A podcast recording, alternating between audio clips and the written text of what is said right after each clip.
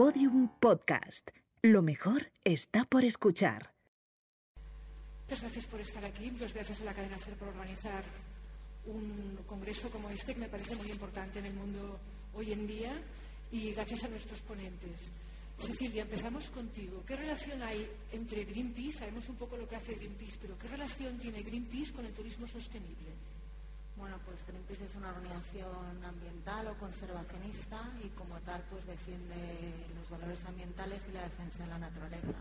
Pero como no vivimos solos ni, ni, en este mundo solo hay naturaleza, sino que también hay humanos y humanas, eh, pues intentamos que las actividades económicas sean compatibles al final con la preservación del medio natural.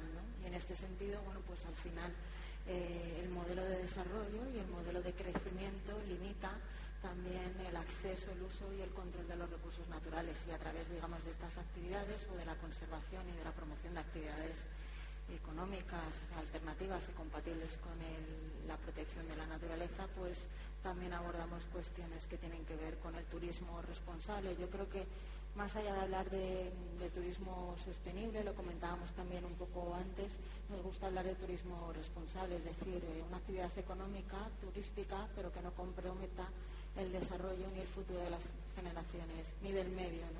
Eh, a largo plazo. Muchas gracias. Albert, tú eres un especialista en, entornos urbanos, ¿no? Y hablas en tu, en tu web como consultor y impulsor de procesos de implicación ciudadana de inteligencia ambiental. ¿Nos podrías explicar qué significa este concepto? Me encanta, inteligencia ambiental. No. No, solo me dedico a los temas urbanos, ¿eh? hemos trabajado bastante en ordenación del territorio y en gestión del paisaje, que es un concepto que yo querría complementar con el que Cecilia nos comentaba de responsabilidad en el tema turístico, porque la gestión ética del paisaje tiene muchísimo que ver con lo que vamos a hablar. Y, la inteligencia del propio, de la propia vida. Hay el concepto de que no solo los humanos somos inteligentes, los territorios tienen su identidad, tienen su, nos hablan. Y por lo tanto, esa inteligencia ambiental yo creo que tendríamos que descubrirla para, aplicar también esa inteligencia humana ahora que vienen tiempos de inteligencia artificial. ¿Pero crees que no somos inteligentes de forma ambiental? O sea, no tenemos esta inteligencia Tenemos que concienciarnos, que es otra palabra muy utilizada en estos momentos, en esa sostenibilidad, en esta responsabilidad de utilizar eh, los tenemos en territorio, sea urbano o sea el paisaje, de una forma más inteligente. Pedro, ¿qué piensas del turismo responsable? Sí, en general, buenas noches. Eh, yo creo que el, turismo responsable tiene que ver con el consumo responsable.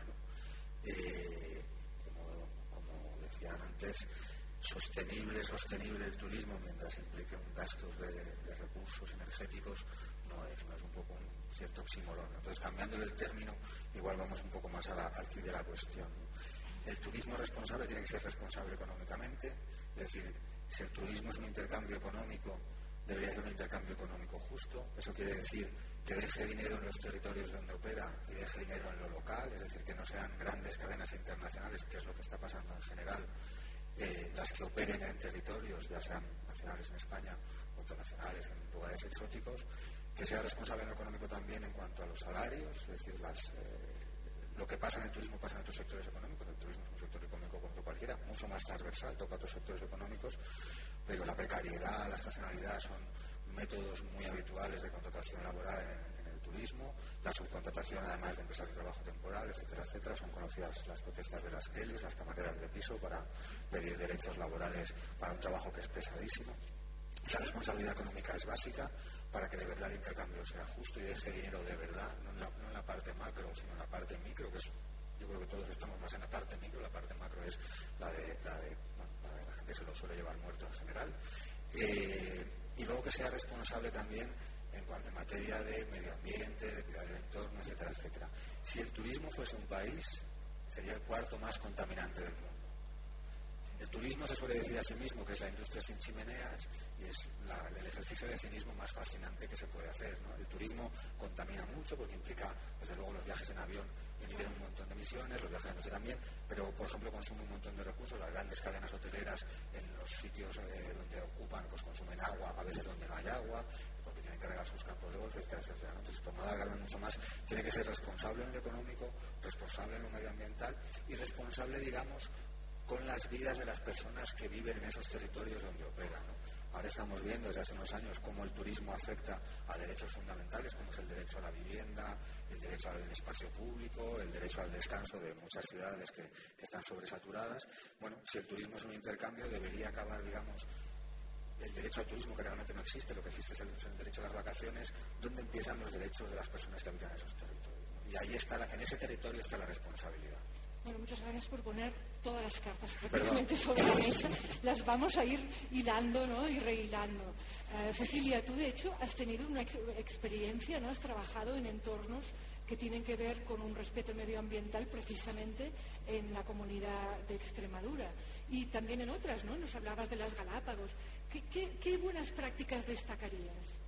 Bueno, yo creo que la clave está en parte de lo que ha puesto él encima de la mesa. Al final, eh, la actividad turística tiene que ser eh, sostenible o compatible con el desarrollo social, la preservación del patrimonio natural, del patrimonio cultural y, desde luego, eh, desde el punto de vista de los beneficios económicos que genera, tiene que dejar un rédito económico que beneficie a las personas que están en esos lugares. No, tiene sentido un modelo turístico que vemos eh, en España, pero que son también los que vemos fuera de España, donde al final la operación, digamos, de, las grandes cadenas hosteleras, eh, pues se lleva los beneficios a otros eh, lugares, ¿no? Y la población local muchas veces pues no se ve beneficiada del impacto positivo de estas actividades. Entonces, bueno, cuando vemos el daño ambiental, pero sobre todo como pues estas poblaciones quedan desplazadas de estas actividades, es cuando realmente no se ven las buenas prácticas, sino que se ven las malas prácticas. Y ahí sí que apostamos por la relocalización de las actividades económicas, por un turismo de menor escala, que tenga una reducción de la huella eh, ecológica, lo que se conoce de la huella ambiental, que preserve o no condicione eh, los recursos. Siempre hablamos de lo que se conoce como capacidad de carga, de los ecosistemas y también de los lugares. Es decir, si de repente aquí Monfragüe se llenara de gente o todo el mundo viniera a ver los eh, cerezos en flor cuando florecen, pues el valle eh, se llenaría y probablemente tampoco tendría capacidad de absorción, ¿no? porque habría una saturación por un lado de servicios y por otro lado también de acaparamiento de los recursos. ¿no? El agua es un bien preciado y es un bien limitado y estamos hartas de ver en muchos territorios ¿no? del litoral español, por ejemplo, como en verano pues no se da. ¿no? Pero ¿cómo gestionas esto? ¿Cómo lo puedes hacer para decir, a ver, señores, eh, pues tal sitio tiene una capacidad de carga X y hasta aquí pueden llegar? ¿Cómo, hay, o sea, ¿Hay políticas para implementar, esta, o sea, regular esto? Desde cómo, ¿Desde cómo se trabaja? Un ejemplo de buenas prácticas. Bueno, por ejemplo, que bueno, por hablarte de, Galápagos, eh, al final los planes de ordenación turística eh, se tienen que hacer con el concierto, digamos, de lo que se llaman actores implicados, stakeholders en inglés, donde un papel muy importante lo tiene la administración, es decir, el ministerio, las administraciones del país a nivel estatal, por otro lado, las administraciones locales, que son las que también conocen mejor eh, el medio en el que se desarrollan. No solo hay que preocuparse de las actividades turísticas, sino hay que desarrollar también políticas económicas y de empleo incentivadores que fijen mano de obra local y que además sean igualitarias en términos de acceso, hombres y mujeres, porque también tenemos pues, al final empleo precario vinculado al sector turístico está feminizado y esto es una cosa de la que hay que ser conscientes y sobre la que tenemos también que trabajar. Eh, también en, muchos países en desarrollo la labor de las organizaciones no gubernamentales desde el punto de vista de la formación es interesante, eh, el cuidado de los servicios públicos o de los servicios básicos, que depende de las administraciones también, y por supuesto un sector privado comprometido y consciente, es decir, eh, cada uno tenemos nuestro rol, el sector privado evidentemente está para ganar eh, dinero pero no, no todo a cualquier precio. ¿no? Hemos tenido barra libre en desarrollo, lo hemos dicho y lo venimos diciendo, y yo creo que se ha acabado el tiempo de la, de la barra libre.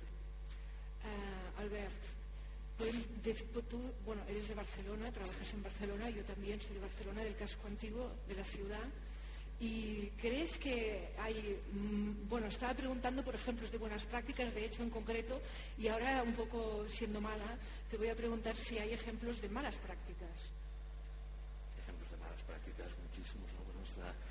Esta saturación que, tenemos en Barcelona en determinados es morir del éxito. El tema, algunos lo ven como, bueno, es que habéis eh, tenido tanto éxito en determinados acontecimientos que ahora tenéis las consecuencias. Bueno, esto es un tema complicado, porque ciudades globales que pretenden jugar una liga más internacional, de competitividad, etc., eh, sea el color político que sea, fíjate que en este momento pues es muy distinto a otros, otros partidos que dirigían al alcalde de Barcelona, se encuentra con el mismo problema. ¿no?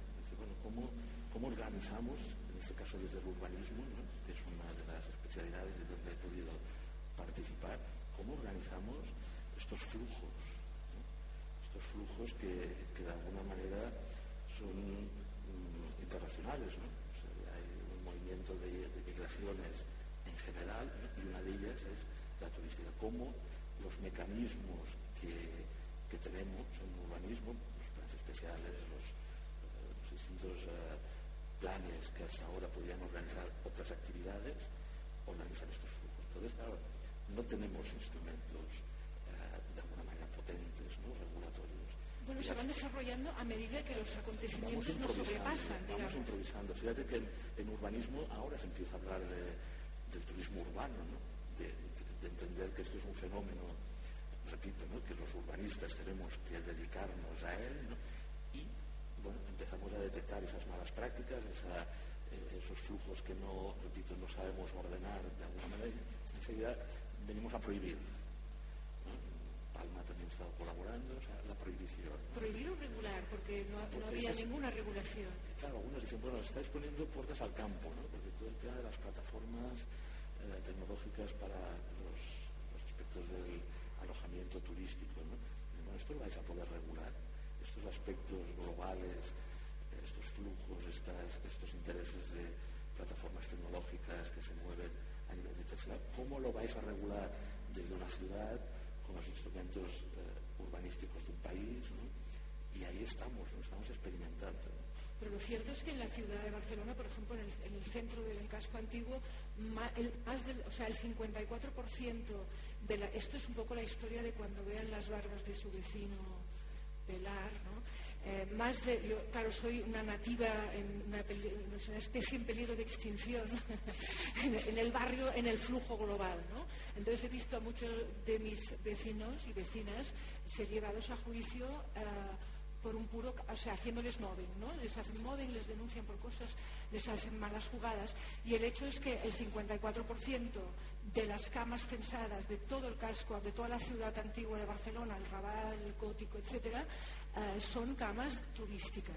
Estas son las censadas. Luego hay las ilegales, entre comillas, o eh, que están entre la legalidad y ilegalidad de Airbnb, por ejemplo, y estas plataformas que mencionabas. Entonces, bueno, como especie en extinción, claro, se, siente un fuerte impulso a reclamar el derecho a la vida también, ¿no? O sea, a poder decir, no solo yo, sino otras personas que, no, que puedan seguir viviendo, ¿no? ¿no? No tiene que ser siempre el vecindario, ¿no? Los flujos eh, cambian, ¿no? Pero que no sea todo en manos del turismo, porque se pierde cuáles son las consecuencias.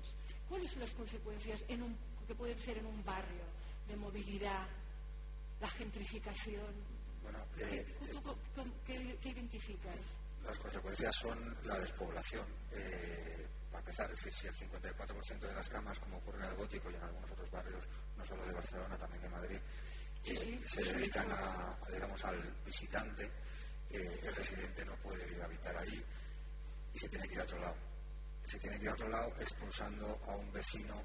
Eso sí que es gentrificación. Lo que ocurre en el gótico es turistificación, es decir, sustitución de vecinos de paso, turistas, o sea, vecinos de paso se, meten en un barrio en vez de los vecinos de toda la vida.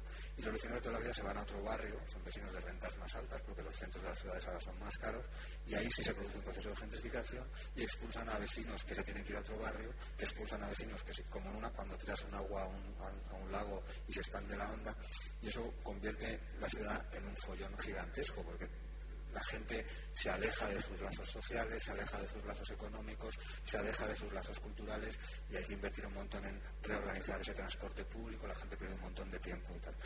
Eso es, digamos, en la parte de movilidad y también la parte de vivienda, que es un drama, porque además el turismo no es el único efecto, esto se junta con que los fondos de inversión están operando sobre todo en las grandes ciudades, pero también ya en territorios eh, pues, más, más pequeños, como, capital financiero comprando activos financieros para alquilar. Es decir, la vivienda en alquiler se ha convertido en la hipoteca de por vida que era la hipoteca de por vida.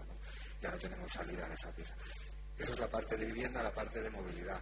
¿Qué otras cosas ocurren? La parte del pequeño comercio. El pequeño comercio que está viviendo una crisis generalizada por el impacto de las ventas online se ve afectado también porque si la población es población de paso, no va a comprar a la pescadería, no va a comprar a la carnicería y el peligro de extinción también es para el pequeño y mediano empresario, que no tiene un lugar donde irse porque en las zonas periféricas, digamos, eso está tomado por los supermercados de grandes cadenas, etcétera, etcétera. ¿Qué ocurre? Que al final las ciudades son todas iguales. O sea, uno va a Berlín para tener una experiencia berlinesa y tiene la sensación de estar en Malasaña en Madrid o en el Borne en Barcelona. ¿no? Lo mismo le pasará al berlinés cuando venga a Madrid. ¿no? Yo vivo en Malasaña en Madrid y más o menos pues, me puedo sentir muy cómodo en el Borne y me puedo sentir muy cómodo en, según qué barrio de Berlín. ¿no? Entonces, al final se va perdiendo la gracia de la experiencia turística. Entonces, esto es una paradoja que nosotros mismos viajando y metiéndonos en esa dinámica de mercado, porque esto no es solo una cosa turística, es una dinámica de mercado, nos estamos quitando la gracia a nuestra propia actividad. Somos tantos haciendo las mismas cosas que ya la cosa no tiene tanta gracia como tenía antes. ¿no? Entonces, a ver cómo lo solucionamos. Bueno, de hecho, una de las. Sí, sí, solo quería apuntar una cosa. Una de las protestas que se oye decir a veces de algunos turistas es que van a los sitios y solo ven turistas, ¿no? No ven gente de la ciudad, ¿no? Yo tenía un amigo que vivía en el Borne, a la, placita al lado del Museo Picasso, y me decía: salgo al balcón y, y los japoneses me hacen fotos. Y yo pensaba que era un exagerado, hasta que un día efectivamente me ocurrió lo mismo, que salió al balcón de su casa y los japoneses nos hacían fotos. Dime. No, no, que es que un poco al hilo de esto estamos estamos viendo un fenómeno como los centros de las ciudades se están quedando vacíos, ¿no? Sí. Y, al final, bueno, pues tiene un impacto. En temporada baja están desiertos. No solo sobre las personas, sino sobre el pequeño comercio. ¿no? Es bastante dramático. al final eh, es una pena porque las connotaciones positivas vinculadas al turismo como una actividad económica que, que genera empleo, que deja desarrollo en una región, en un municipio, en un pueblo, en un valle, como en el Valle del Jerte, eh, al final eh, acaba pervertido por, las lógicas del mercado, ¿no? porque, porque la relación se ha mercantilizado. ¿no? entonces yo creo que tenemos que ser también conscientes de eso y por retomar un poco con, el hilo ¿no? de, también de la charla, mm, no apelar al turismo sostenible, si no lo queremos eh, tildar o poner etiquetas, pero sí retomar eh, bueno, pues otras formas de hacer, ¿no? de producir,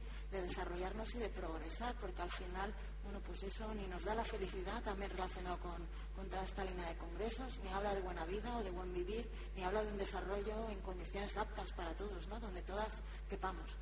Pero por eso te preguntaba. Quería poner dos ejemplos concretos, porque a veces cuando hablamos de que el turismo está tomado por las grandes cadenas y no es realmente eh, sostenible para los territorios. Quería poner dos ejemplos muy rápidos porque creo que así nos vamos a hacer mejor imagen de que esto no es literatura, digamos. ¿no? Bueno, es literatura porque están en mi libro los dos ejemplos, pero eh, Ámsterdam, la ciudad de Ámsterdam, un estudio independiente hizo un estudio sobre los ingresos y los gastos, el la típica cuenta de resultados ¿no? del turismo en la ciudad. Y vio de, quién eran, digamos, los negocios turísticos, tanto los hoteles como las tiendas de souvenirs. Las tiendas de quesos holandeses resulta que no son de holandeses, son de grandes empresas y fondos internacionales. Los hoteles, por supuesto, tampoco. Las agencias de viajes con las que va la gente tampoco. Las líneas aéreas tampoco. Sin embargo, la ciudad de Ámsterdam invierte un dineral en los museos, en la promoción turística, en subvencionar, digamos, su parte que tiene que pagar del puerto de cruceros, en, en limpieza, en seguridad. Al final, la cuenta de resultados es que la ciudad de Ámsterdam, es decir, los ciudadanos de Ámsterdam, estaban invitando a los turistas a un montón de cosas, es decir, perdían dinero. Otro ejemplo, eh, que lo dice un economista, un economista catalán, poniendo en comparación Lleida con Baleares. digamos, la curva de renta per cápita en, en, las últimas dos décadas. Baleares monocultivo turístico, digamos, es, no solo es el ejemplo en España, es uno de los grandes ejemplos internacionales de cómo hacer una industria turística. De las cinco grandes cadenas hoteleras españolas, cuatro son de Baleares, para que veamos un poco cómo es el motor del modelo turístico español. Y Lleida es modelo agroalimentario similar a lo que podría ser Extremadura. La renta per cápita de Lleida va para arriba, la renta per cápita de Baleares va para abajo. Es decir, se nos vende el relato de que el turismo es bueno y punto, es un gran invento. Y yo creo que sí, aquí lo que estamos tratando de hacer es dudar del relato. empezar a dudar del gato es construir un modelo turístico de otra manera, ¿no? para territorios que no están tan sobreexplotados como probablemente es Extremadura y que están haciendo, como decía Cecilia, cosas interesantes en, en tema de turismo sostenible, es muy importante lo que tú decías también, ver las barbas del vecino, pensar que lo que ha pasado en otro lado sí te puede pasar a ti. En Madrid siempre decíamos, no estamos tan mal como Barcelona. Pues ahora ya estamos tan mal como Barcelona. No sé tanto. Sí, bueno, por lo menos estamos tan mal como Barcelona hace tres años. Es decir, que, es que la cosa va muy rápida, ¿no? Rápido. Cada año se baten récords de movimientos internacionales. El año pasado fueron 1.600 millones de movimientos internacionales. El año que viene se prevé que sean 1.900. O sea, va a toda leche, con perdón. Y es depredador, porque es, es, modelo económico, no es modelo turístico. Entonces, yo creo que lo que estamos tratando de hacer aquí es decir, no meter miedo, sino simplemente estamos a tiempo en algunos territorios de, digamos, hacerlo de manera responsable y de manera sostenible. Esa es la idea. Y, sí. Lo que comentabais, ¿no? La, la, banalización o tematización de estos centros, de, estos, de estas ciudades. ¿no? Eso es un concepto que, que va al hilo de la pérdida de identidad de estos que van desapareciendo a favor de las franquicias, que, que, nos hace que banalicemos estos lugares y que todo nos parezca igual, todo ya es uh, una franquicia. ¿no? Entonces, la idea de paisaje urbano se pierde, precisamente lo que queríamos buscar en cada ciudad es esa identidad propia, ¿no? el, el, elemento de, los, de las personas, de los agentes que están manteniendo ese paisaje urbano también desaparece, ¿no? no solo con el tema de de la vivienda, sino con el pequeño comercio y el comercio emblemático. Y efectivamente creo que habla es Costa, ¿no? el economista que cita, que, que, explica muy bien cómo en Baleares no solo la renta per cápita baja por el monocultivo dedicado al turismo, sino eh, el nivel cultural y, y de, de, estudios de, esas, de, esos jóvenes que empiezan muy temprano ¿no?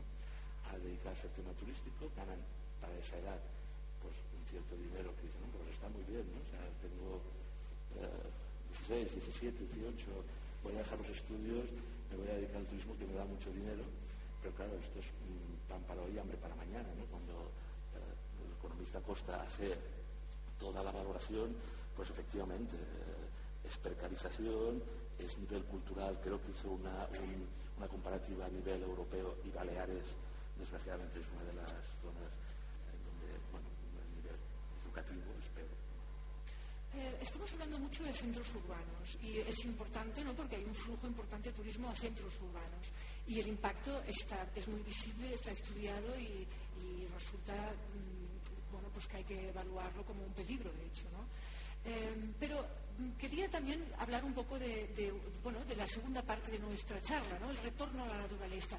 Y en tu, en tu perfil se habla de esta renaturalización, ¿no? ¿Qué es exactamente esto? ¿Cómo, ¿Es algo, ¿Nos lo puedes explicar? Bueno, eh, hay una tendencia que todos comprobamos hacia la artificialización. ¿no? Hemos hablado antes de, nos pregunta por la inteligencia humana uh -huh. y bueno, eh, estamos también ahora, vamos a empezar a batallar con la inteligencia artificial, pero eh, en los aspectos de, de, naturaleza de ciudad, a pesar de que el, el relato, digamos, políticamente correcto es que efectivamente vamos hacia esa de ese retorno a la naturaleza, el peligro y, las amenazas es al revés, la, artificialización eh, está ganando terreno. Entonces hay toda una concienciación, una, gestión responsable de, de, las ciudades, del territorio, que lo que pide es que la naturaleza gane espacio tanto en los lugares artificiales como son las ciudades, como en el propio territorio, porque el territorio se artificializa con los usos que poco a poco van ocupando esas zonas que hasta ahora pues, eran agrícolas, etcétera, ¿no? primero se empieza por las periferias. Y ese es el, el tema cuando hablo de la gestión del paisaje, entender que tenemos que construir paisajes nuevos, tenemos que activamente, siempre se ha hecho, el paisaje de alguna manera es construido, al menos en, nuestra, en nuestro entorno, ¿no? No, no tenemos paisajes vírgenes, ¿no? o sea, la agricultura, la actividad humana puede hacer una buena gestión de esos paisajes ¿no? o puede tematizar. Pero ¿cómo renaturalizas, por ejemplo, una ciudad y un paisaje que ha sido destrozado? Pues, por ejemplo, una ciudad, eh, empezar a entender que eh, hay unas conectividades, hay unas conexiones entre los espacios naturales que están uh, fuera de esa ciudad ¿no? y el jardín prácticamente de tu casa. ¿no? Esa, idea de que todos esos espacios naturalizados, desde el que tú tienes en tu propia casa, que vas renaturalizando a partir del jardín, de las plantas, a los parques, a los parques más eh, eh, periurbanos, los espacios naturales del entorno, los espacios agrícolas que hay que entender esa red ese sistema de espacio natural. Pero a nivel práctico, es decir, pongo más fiestos en mi balcón, hago más parques en mi, en mi ciudad. Por supuesto, o sea, lo que decíamos, quitar la artificialización y renaturalizar, poner más verde, si quieres decirlo así, introducir... Y en el paisaje, por ejemplo, estos paisajes de, de, Baleares o de otras costas en España, ¿no? que podemos pensar que han sido completamente urbanizados y prácticamente no ves...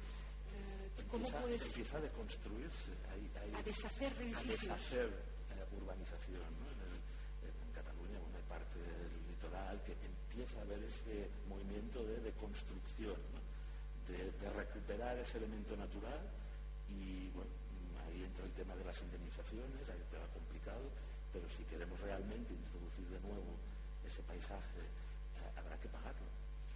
A veces se trata solo de cumplir la ley, ¿eh? el agarroico tiene que demolerse y nadie lo demuele y sin embargo tiene que venirse abajo porque efectivamente está en un sitio ilegal, o sea que más allá de deconstruir, que yo soy muy fan, eh, de donde dijimos digo, ahora decimos Diego porque las cosas no han funcionado, si lo, son, si lo hemos hecho mal, pues bueno, en esta vida te quiero decir, mmm, tampoco pasa nada por equivocarse, yo creo que es sano reconocerlo y, y, y, todavía estamos a tiempo ¿no? de revertir la situación. Siempre nos dicen que los ecologistas somos eh, muy catastrofistas, bueno, pues sí, el mundo está fatal, existe el cambio climático, estamos en una situación de no retorno, pero hay cosas que podemos hacer para revertir la situación, ¿no? Entonces, está fenomenal la reconstrucción, está fenomenal la restauración paisajística, yo creo que hay que apostar por los, los, espacios urbanos y por los ecosistemas urbanos, pero también hay que cumplir la legislación que tenemos, o sea, a veces no hay que reinventar la rueda, como en estos casos, sino simplemente eh, pues recuperar eh, estos espacios que es que no tendrían que haberse construido nunca. Por lo tanto,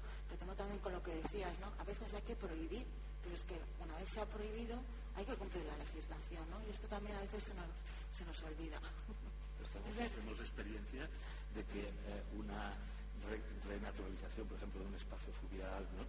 después revierte en beneficio de esa ciudadanía, pero también de los visitantes de esa ciudad que dicen, hombre, pues este elemento reconstruido es fantástico. ¿no? O, lo, o, los, o los, las pasarelas de los trenes, ¿no? En, en, en la que están en, en, Puentes Altos en Nueva York, por ejemplo, claro. y se convierten en parques lineales, ¿no? Claro. Ibas a decir algo, Pedro. Yo te quería preguntar también sobre movilidad. No sé qué ibas a decir, pero ¿cómo puede contribuir un nuevo modelo de movilidad a esta idea de turismo responsable y renaturalización? Eh, voy a decir antes una cosa. Eh, sí. La palabra prohibir, que es muy fea, eh, si es, que como yo trabajo con palabras me gusta darle la vuelta. Si la sustituimos por poner normas, se convierte en hacerlo normal. ¿no? Es decir, realmente lo que pasa en las costas no es normal amigos míos, y ahí me voy a la movilidad, que organizan un festival de bicicletas en Madrid, uno de sus eslogans de año lo normal es muy raro. Y en bici es muy raro, que todo el mundo vaya en coche es lo normal. ¿Qué es lo raro y qué es lo, qué es lo normal? Poner normas, normalizar, es hacer que las cosas sean normales. Lo que es que todo el territorio de costa español, ese donut, digamos, que define Sergio el Molino en la España vacía, el donut al revés, que esto sería la España vacía y lo otro sería la España llena, eh, sea, sean edificios la mayoría de ellos ilegales. Eso es muy rápido. Hablemos de poner normas y de que todos vivamos en un espacio normal, normalizado, en que los intercambios económicos sean normales, regidos por normas. Igual así convencemos a alguien de qué es lo que hay que hacer. Perdón, y era lo de la movilidad lo que querías hablar. Bueno, para empezar, la, quizá la única forma realmente de turismo sostenible sea el cicloturismo eh, porque no hay ningún gasto energético más allá de las proteínas que tengas que tomar para eh, moverte en bicicleta. ¿no? Ahí hay proyectos muy interesantes, en España pocos, desgraciadamente, eh, vías verdes y rutas cicloturísticas que además dan mucho dinero a territorios. En Alemania es espectacular, en Austria, digamos, en los países del norte de Europa, eso da mucho dinero a los territorios, da un flujo de turistas que son gastones, pero son respetuosos y está generando un, un, una diversidad turística interesante y además sostenible. España hay ejemplos de vías verdes, recuperación de vías de tren para rutas cicloturistas, pero muchas menos de las que debería haber. Y es una de las luchas de Conbici y de las organizaciones ciclistas para recuperar esas vías, para hacer eh, turismo de, en bicicleta, que es un turismo que ya digo que es bastante rentable. todo turismo que implique movilidad en avión pues es poco sostenible. Lo que recomiendan los expertos es moverte lo menos posible y si te mueves y es lejos, pues sin transbordos, digamos, de avión y estarte una buena temporada en el sitio donde vas por aquello de amortizar el, gasto en, ser eficiente. Entonces, bueno, la, movilidad tiene que ver con el turismo y el turismo tiene que ver con la movilidad y con el modelo económico. Pero bueno, de momento el modelo económico tiene que ver con los combustibles fósiles. Lo que estamos tratando es de que, a ver si eso cambia un poco. Muchas gracias. ¿Qué hay del ecoturismo? No hemos hablado así en específico. De, ¿Es posible hacer un ecoturismo? ¿Cómo ves la situación en Extremadura? Tú que la conoces, has trabajado aquí. Yo creo que es posible, pero sigue siendo muy residual. Hay una también perversión de los términos y de las palabras, también hablábamos, hablábamos de eso. Es decir, hay, hay, negocios efectivamente eh, turísticos que, sí que hacen compatible ¿no? todo el ciclo eh, de la vida, eh, integrando ¿no? actividades que, mantienen o conservan, digamos, el, patrimonio natural, el patrimonio cultural y también el patrimonio social y económico en el que están insertadas. Pero son pocas porque al final eh, los humanos dejamos una huella, nuestra huella ambiental y nuestra huella de carbono. también la dejamos si nos quedamos en casa, ¿no? En parte, que también la dejamos si nos quedamos en casa, ¿no? Sí, pero bueno, es cierto que normalmente para llegar a los sitios, eh, bueno, pues eh, te desplazas en, vehículo propio, la mayor parte de las personas. De momento, la mayor parte de los desplazamientos que se hacen se hacen en coche o en carro eh, y, que yo sepa, de momento el transporte en vehículo suele ser vehículo propio, no vehículo compartido, que normalmente funciona con combustibles fósiles diésel o gasolina. De momento, a pesar de que hoy han aprobado ayudas a los vehículos eléctricos, pues no es un modo de transporte mayoritario, con lo cual al final hay una huella también y un impacto derivado del transporte y del modelo eh, de desplazamiento ¿no? para hacer turismo. Con hablar de los vuelos low cost y de transporte aéreo, que es súper dañino, evidentemente, teniendo en cuenta el número de, de, emisiones de CO2, esto va a tener también, esto tiene un impacto, ¿no? O, bueno, ya empieza a haber buenas prácticas, ¿no? Vamos muchas veces a hoteles, más allá del ecoturismo, ¿no? Pero eh, donde efectivamente pues se tiene en cuenta la, huella sobre el consumo de agua, ¿no? Eh, pues lavar las toallas, el agua, eh, los ciclos de agua, si se recoge agua de lluvia o si, o sea, cómo, cómo se gestiona, ¿no? Se producen procesos de depuración, si son naturales o no naturales, si luego la energía que se consume proviene de fuentes renovables o no renovables. Eh, pues, hay, un sello, hay un sello, o sea, es decir, vas a un sitio y hay un sello que dice buenas prácticas, no se explota las camareras. Fui una de las primeras personas en España a entrevistar a las Kellys, de hecho, y me costó un de hecho me costó un sermón en, la ciudad, en, en, el canal de televisión de BTV de la ciudad de Barcelona. Eh, no estaban sindicadas ¿no? O sea, y, se autoorganizan. Y yo les pregunté esto a ellas, ¿no? ¿por qué no hacer un sello de, eh, igual que hay, eh, esto es un producto ¿no? de comercio justo, pues esto es un, turismo, un local o un hotel o una ruta o lo que sea, sostenible? ¿Se ha creado esto? ¿Existe? Sí. Nosotros en alguna experiencia que hemos hecho sobre las cartas de paisaje, que claro es que yo estoy introduciendo mucho el concepto de paisaje porque un concepto que es, interesante porque eh, armoniza lo que es el elemento natural con el elemento cultural. Y yo creo que entonces los, agentes del territorio, los, los paisanajes, los paisanos, dicen, hombre, así que no es un tema solo de prohibición, no solo es un tema de ecología, que es muy importante, sino que es un tema de, identidad. Empiezan por ahí, ¿no? ese movimiento de, empezar a, a conocer el propio territorio, a quererlo, a estimarlo, plantear las iniciativas, a ver las buenas prácticas, a, comprometerse con esa gestión responsable o ética del paisaje, siguen así hasta decir lo que tú has dicho. Bueno, pues entonces vamos a certificar quién hace una buena gestión de ese paisaje y quién no. Cartas del paisaje como en el Panadés, ¿no? Es verdad que eh, las experiencias que hemos vivido, al menos en, Cataluña, pero también hemos hecho otras en, eh, Canarias y tal, van muy abocadas a un tipo de, cultivo, ¿no? de paisaje agrario, como es el de la viña, que, tiene también un sello de calidad. normalmente le interesa al viticultor poder eh, certificar que está favoreciendo esa gestión no solo sostenible, que tampoco me acaba de gustar, sino responsable del paisaje.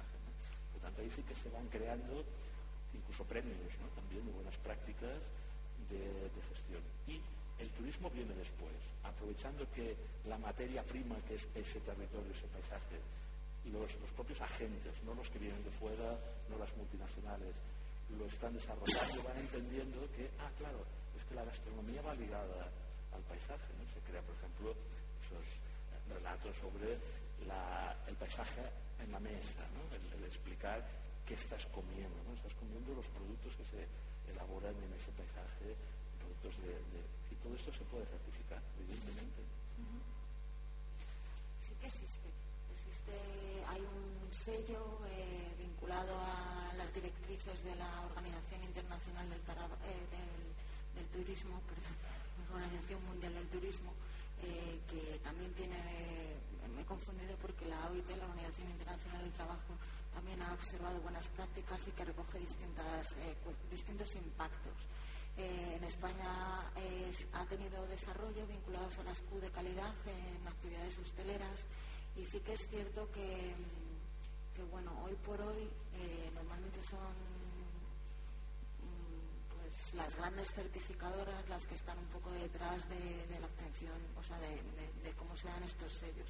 Sigue siendo bastante residual los, establecimientos pequeños. El problema de esto es eh, que al final eh, son costosos muchas veces porque en la obtención de certificaciones para muchas empresas o pequeños negocios son costosos y muchas veces hay actividades turísticas muy pegadas al territorio que apuestan por eh, el consumo kilómetro cero, que están valorando el patrimonio local, cultural eh, y natural de una región. que tienen prácticas porque las edificaciones son sostenibles y además están dentro de las tipificaciones locales.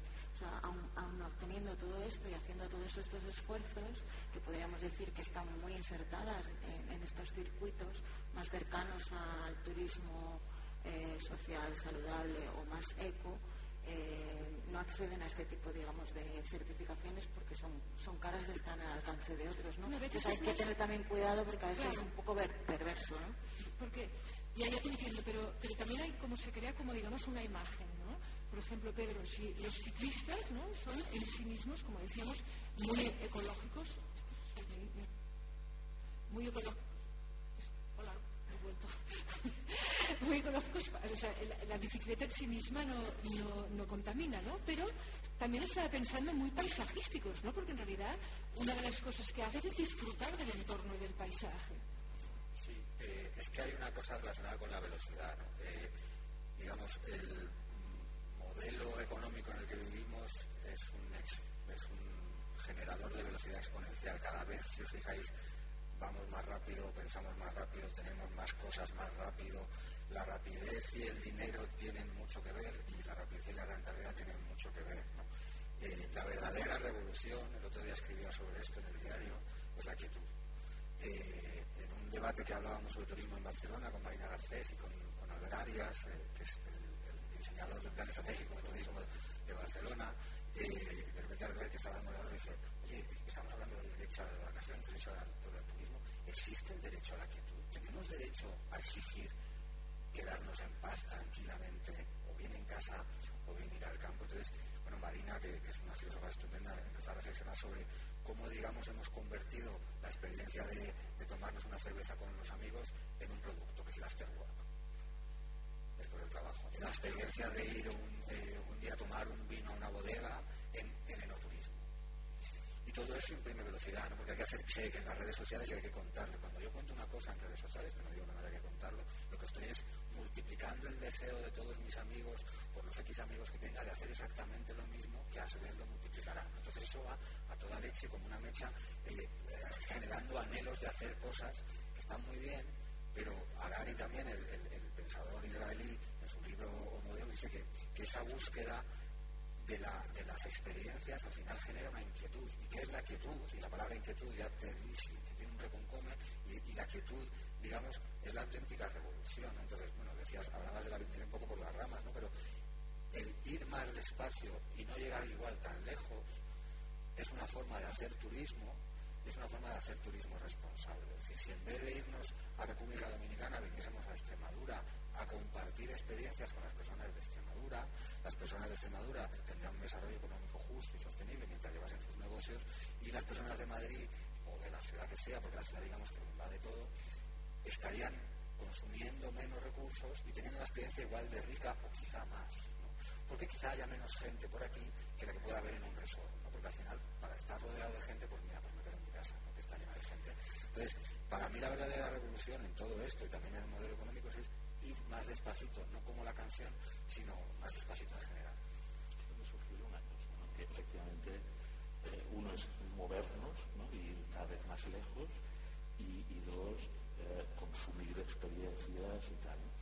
Y, me he preguntado muchas veces por el tema de, lo virtual. ¿Qué va a pasar cuando eh, irrumpa eh, todo el tema de la realidad virtual en el tema del turismo? puedes hacer un viaje virtual a Venecia, por ejemplo. Bueno, este, este es el tema, ¿no? Es decir, vamos a sustituir esa movilidad en parte por quedarnos en espacios donde se viva la sensación, ¿no? para es una entrada, ¿no? como en el cine, vivas la sensación de estar en la Polinesia y tal. Y nos vamos a conformar, o se van algunos a conformar con esa especie de turismo masivo. ¿no? Estamos hablando de venir aquí a Extremadura, comer bien y tal, sino ese masivo que se ha movido por el low cost, lo sustituirá el tema del, del turismo digital virtual, una pregunta. ¿no? Y la otra es, no sé, el otro día hablando de la invasión que puede venirnos a través de Asia, de querer también consumir paisajes urbanos, monumentos en Europa y tal, de, la réplica y la copia. Eh, claro, a nosotros nos parece bastante extraño, ¿no? Replicar Venecia. Pero existe, ¿no? Ya una réplica de Venecia en Estados Unidos. Pero en China, en, Estados Unidos, dicen, bueno, como aquí en las cuevas de Altamira, ¿no? Es decir, si, si ese elemento natural va a sufrir una presión que no va a poderla, vamos a, estropear ese elemento o ese monumento o ese centro de la ciudad, bueno, lo replicamos, lo copiamos. De hecho, estaba pensando cuando venía hoy para aquí que en Barcelona tenemos la experiencia del pueblo español.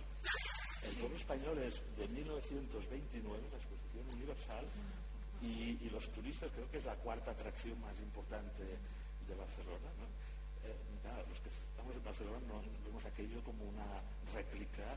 Bueno, es lo que es, es una réplica, ustedes no sé si lo saben, es una réplica de diferentes zonas monumentales de España puestas todas en el mismo sitio. A tamaño natural. Sí, es precioso, bueno, es muy raro. Bueno, de aquí de Cáceres está el Palacio de los Golfines. Sí. Entonces está absolutamente, claro, está bien, bien hechos porque eran no de cartón piedra, no, como ahora eran los chinos.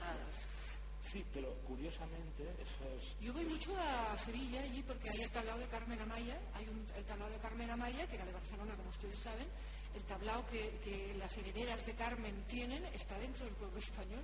Claro, porque muchos... Hay otros tablaos ¿eh? en Barcelona. Muchos turistas que van a Barcelona y a lo mejor no pueden venir al resto de comunidades eh, de España y tal, pues mm, van y dicen, bueno, pues en, dos horas veo un poco todos los paisajes. Pero esto es, claramente un parque temático, un ¿no? Parque temático. De los años 30. Claro, entonces lo digo porque no sé si alguna derivación de ese turismo masivo low cost que se mueve muchísimo, que toma el avión para irse a Tailandia, mm, etcétera, va a ser sustituido por. Yo propongo abrir la palabra al público mientras te, pero vayan ustedes, sí, porque quizá la respuesta a esta pregunta la tienen ustedes, ¿no?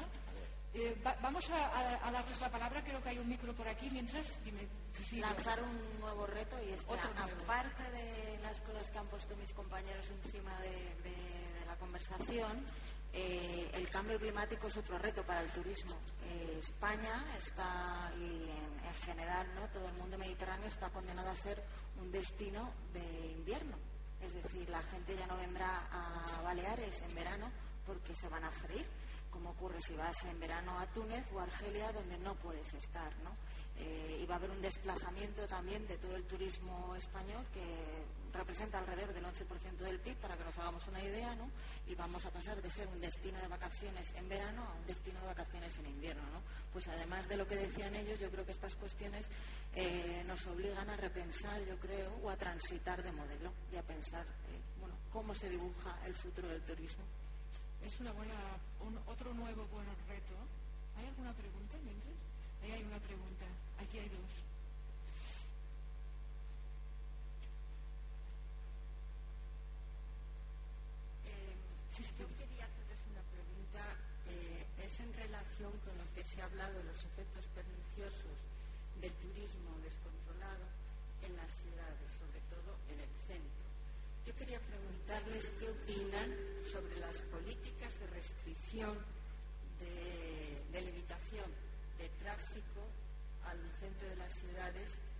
está ocurriendo en Madrid, mm, si no creen que en cierta medida van a también a contribuir a ese que se vaya vaciando el centro, a esos efectos que han estado ustedes comentando, cierre del pequeño comercio.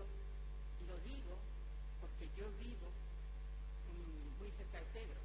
Yo vivo micro, por favor, y traten de ser breves en sus preguntas porque así tenemos todos la palabra. Y, y hay muchísimas quejas del pequeño comercio, quejas también de restaurantes. Gracias. Por, por vecindad. Eh, yo creo dos cosas. Que las medidas hay que tomarlas de restricción de tráfico porque, entre otras cosas, son exigencias de la Unión Europea, porque en ciudades como Madrid y Barcelona se contamina además y si no las multas son tremendas, es decir, es muy difícil no tomar esas medidas. La medida que se ha tomado en Madrid la iba a tomar el Partido Popular prácticamente exactamente igual, de hecho la empezó a tomar así. Ya lo sé que no, era una pregunta política. Eh, pero estoy y, son medidas para mejorar digamos no solo el, tráfico y el, y el aire sino también para mejorar la calidad de vida normalmente las medidas de pacificación de tráfico no son malas para los comercios la demostración empírica en todas las ciudades donde se han producido es que los comercios suelen vender más porque la mayoría de la gente en los centros de las ciudades no entra en coche porque es muy complicado en general y luego hay, hay permisos. Pero estoy completamente de acuerdo con usted es que esas medidas, si no se acompañan de medidas de protección a la vivienda y de protección al pequeño comercio, y no se están acompañando en Madrid ni en Barcelona, en el caso de las superillas tampoco, son muy peligrosas porque van a acelerar los procesos de teatralización y de gentrificación que ya están aceleradísimos. En eso estoy completamente de acuerdo.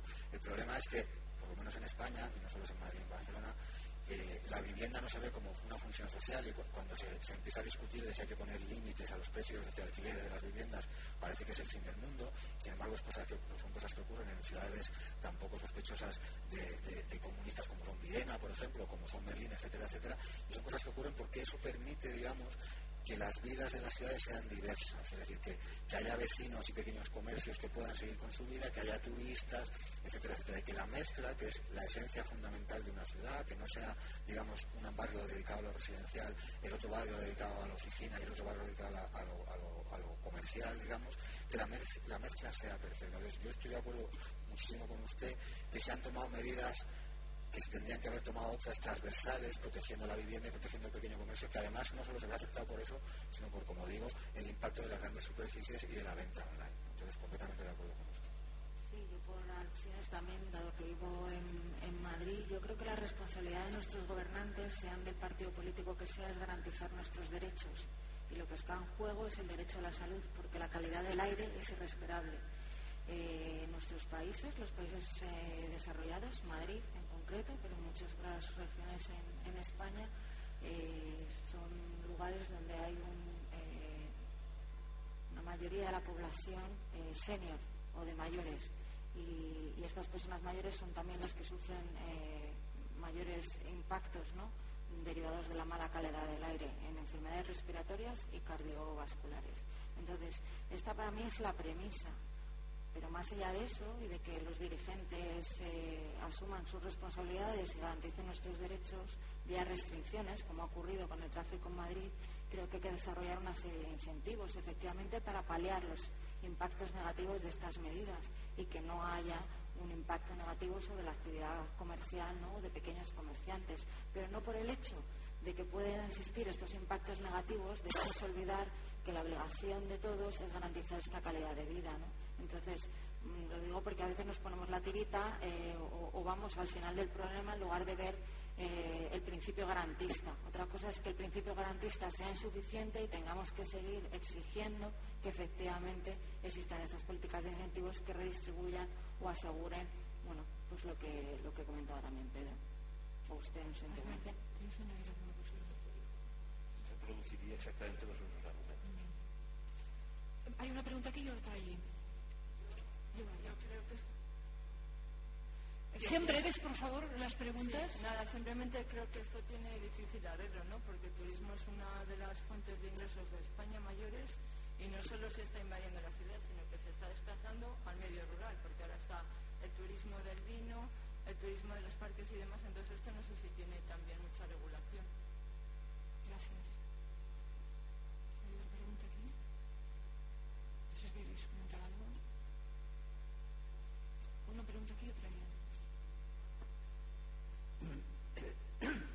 Que hemos descubierto que el turismo no todo es bueno, sino algo tiene efectos perniciosos, a mí mm, la etiqueta que yo le pondría es que en este momento estamos viviendo una especie de locura, porque el turismo se ha convertido en un objeto de consumo y queda en manos pues, de los que más capacidad de consumo tienen. Como ha dicho eh, Cecilia, a mí me parece que, claro, todos dejamos huella. No digo nada cuando se habla el turismo en la Antártida o los viajes a la Luna. Pues, oye, ahí estará en manos solamente de los que son más capacidad, con mayor capacidad de consumo. Yo no sé cuáles serán las soluciones ni cuáles serán las medidas a tomar, pero comparto con Pedro, por lo menos así lo he entendido, y es que esto requiere una meditación por parte de, cada uno. Él se ha referido a lo que es la aceleración del tiempo que, vivimos. No sé si ha citado el aroma del tiempo, ¿no? De un filósofo alemán de origen coreano, pero él analiza el tema de la aceleración en el momento presente y, llega a conclusiones de la falta de sentido que tiene esto. Pero bueno, analiza los porqués. Y él es un defensor de la vida contemplativa.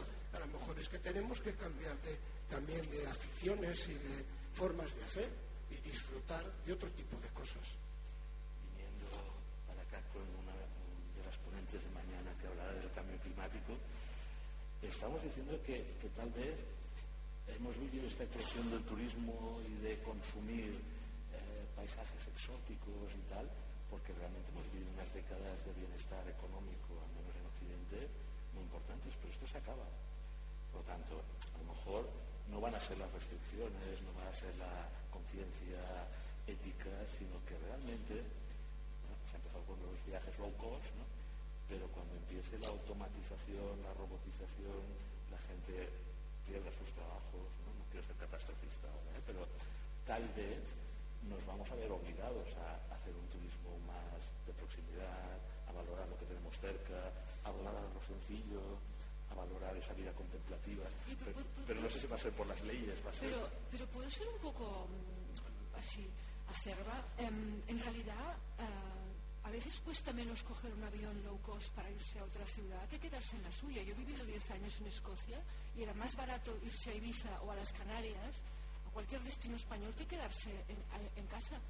era más barato era más barato para ti, pero hoy estamos los costes sociales y los costes medioambientales. No, no, esto por supuesto, pero, pero la pregunta, o sea, como Alberto está diciendo, quizá lo que va a frenar, como, como el, el, señor aportaba, lo que va a frenar esta locura va a ser la falta de dinero para costearlo de los consumidores turistas, ¿no? Pero, ¿sabes? Entonces quiero decir, a veces el dinero no es una frontera, sino todo lo contrario, porque es tan barato el viaje estar en Benidorm que estar en casa, ¿no? porque a lo mejor ahí me lo ofrecen todo a bajo coste, no me muevo, lo tengo todo y tal. Otra cuestión es que el coste ecológico no sea el coste que estamos pagando. La, la trampa del low cost es que detrás de cada billete barato low cost hay un porrón de salarios low cost. Es decir, eh, lo que está ocurriendo ahora, y no solo con el turismo, es que estamos cada vez más precarizados en nuestros salarios, cada vez, cada vez trabajamos más por menos dinero sin embargo estamos adquiriendo experiencias que se supone que eran antes de lujo. A mí me parece bien la democratización del turismo y en general la democratización de todo. Eh, el asunto es que tendremos que medir también los costes. Por eso el tema low cost es peligroso y no solo está pasando con el turismo. Ahora está de moda el, ponerle nombres bonitos a las cosas para que vivas en una solución habitacional que parece un cubículo. En Barcelona hay un señor que está promoviendo eso es que si se precariza eh, el empleo, o bien por lo que tú comentas, o bien porque los robots nos sustituyen, vamos a tener dinero para viajar. Sí, perdonadme, pero yo no estoy del todo de acuerdo, compañero. O sea, esto va a ocurrir, va a ocurrir en los países denominados industrializados, véase eh, Europa, Estados Unidos, Canadá, Australia, los que hemos conocido. Eh, los niveles de industrialización tal y como los estamos viendo ahora, pero es que no podemos olvidar que el crecimiento poblacional y el ascenso de las rentas medias de los países emergentes está a la vuelta de la esquina. Por lo tanto, aunque nosotros no tengamos el mismo poder adquisitivo ni podamos eh, reproducir lo que se ha dado eh, en décadas pasadas porque no tenemos ese dinero o esas capacidades para hacer viajes, hay un montón de clases medias de países emergentes que sí van a tener esas capacidades. Por lo tanto, yo aquí apelo a, algo que utilizamos mucho también las personas que trabajamos en, los modelos de desarrollo y, del precio del desarrollo, que es los principios o el principio de responsabilidades compartidas pero diferenciadas. O sea, yo creo que el individuo, las individuas, pues,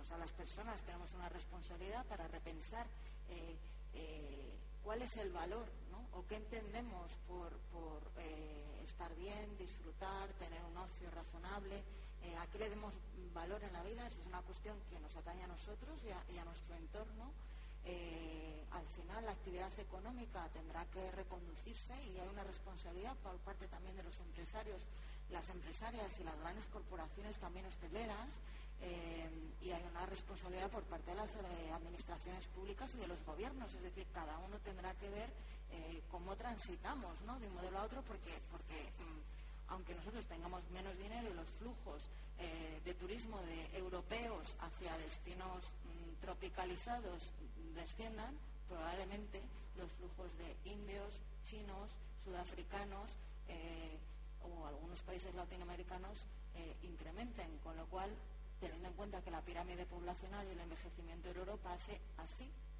eh, estaríamos en el mismo problema. Ya está ocurriendo. O peor. Europa es el continente que más crece en visitas turísticas de todos. Lo que está haciendo Europa, que ya no produce nada, es ser el pueblo español. Es decir, vosotros hablabais de que existe el pueblo español en Barcelona, que es el lugar donde puedes visitar todos los pueblos de España. ¿Qué mejor teatro turístico que el lugar donde creció y nació todo, ¿no? que uno de ellos que es Europa? Entonces, esto ya está ocurriendo, esto que está diciendo Cecilia ya está ocurriendo. la fábrica de Europa es el turismo. Lo que está pasando en España está pasando exactamente igual en todos los países de Europa. Lo que pasa es que España lleva más años de ventaja en cuanto a crecimiento turístico. ¿no? Islandia ha crecido en 10 años de tener un PIB turístico del 3% a tener un 11%. Si tú a Islandia ahora, está lleno de chinos en coche, en autobús, en cualquier manera. Está lleno de americanos, está lleno de gente viendo la experiencia que hay que tener en Islandia, que es ver las auroras boreales y todo ese, ese paisaje desertificado.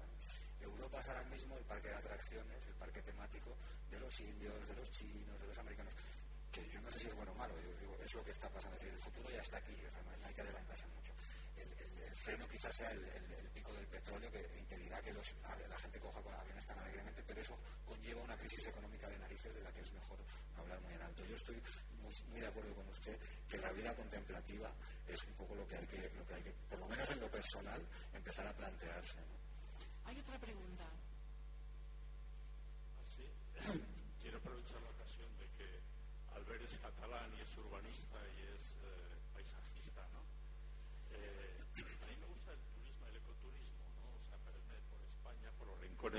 por los rincones rurales, eh, por humedales, por parques nacionales, su proximidad y tal. ¿no? Entonces, la verdad es que el Pirineo catalán lo conocía poco y hace poco, pues, estuve allá visitándolo y hay algo que me decepcionó, ¿no? Hombre, bajado desde Nuria hacia la costa y tal, pues vi pueblos realmente feos. Algunos incluso intensamente, un feísmo intenso es algo que me sorprendió, porque concretamente mi mujer había estado en uno de ellos del entorno de Vic de cría hace 60 años.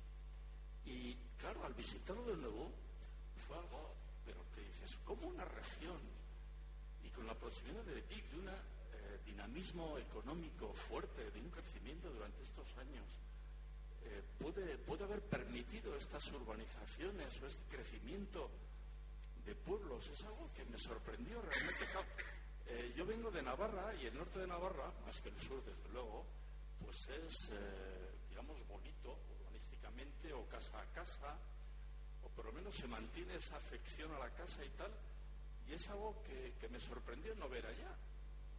Bien, muchas gracias. Cuando Gerona, Barcelona son realmente bonitas y no sé, ¿alguna explicación tendrá eso no sé si comparte esa idea o no? El crecimiento rápido es perjudicial para todo.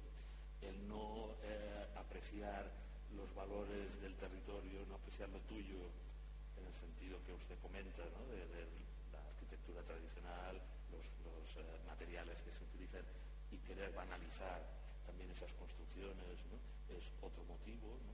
En otras regiones también he visto lo mismo. Estamos, hace poco hemos elaborado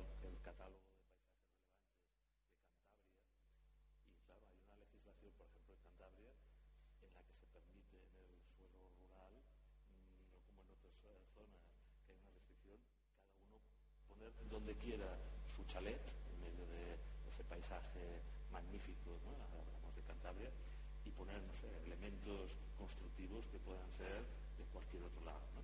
Por lo tanto, el, el pastiche, el quiche, eh, está en todas partes y es porque no se aprecia, no se entiende lo que es realmente ese paisaje que identifica el lugar.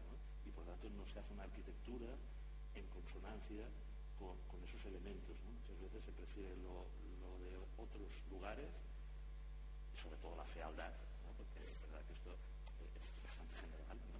Bueno, en Barcelona también hay zonas muy feas. En la ciudad. De hecho, hay un libro entero que se llama Barcelona Fea, que son edificios terroríficos dentro de la es ciudad. un virus que se expande, es una Sí, fealdad. sí. Bueno, yo quiero decir, y, y tenemos que dejarlo aquí por tiempo, de hecho que me- me está- estoy alojada en el Parador Nacional, lo estamos todos, y es una auténtica maravilla que en sí misma invita al silencio, al recogimiento, y me parece un, valor positivo ¿no? esta iniciativa que se tuvo de recuperar estos magníficos monumentos y palacios que tenemos en, en el Estado español, en España, y que podemos disfrutar gracias al turismo, de hecho, y que Plasencia, todo el casco, al menos lo que he visto antiguo, es una preciosidad.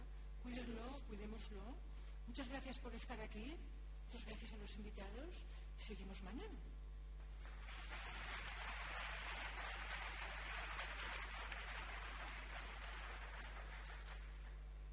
Todos los episodios y contenidos adicionales en podiumpodcast.com y en nuestra aplicación disponible para dispositivos iOS y Android.